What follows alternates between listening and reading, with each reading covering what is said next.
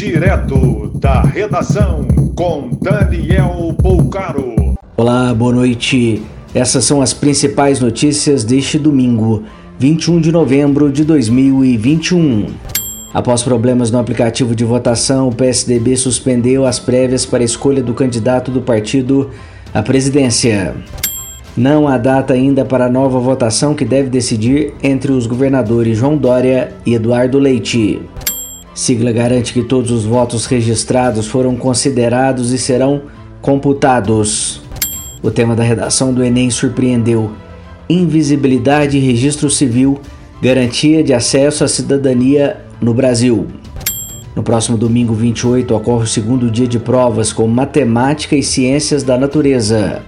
Os motoristas de ônibus de Belo Horizonte mantiveram greve para esta segunda-feira, com pelo menos 60% da frota fora de circulação.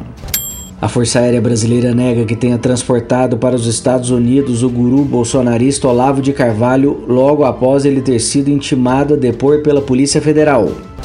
A Janssen pede à Anvisa autorização de aplicação de reforço para a Covid. Intervalo da primeira para a segunda dose seria de dois meses. Pelo menos 250 imigrantes que tentavam chegar ao Reino Unido foram resgatados no Canal da Mancha nas últimas 48 horas. Eles foram levados para três portos da França. Mais informações no site da redação.com.br.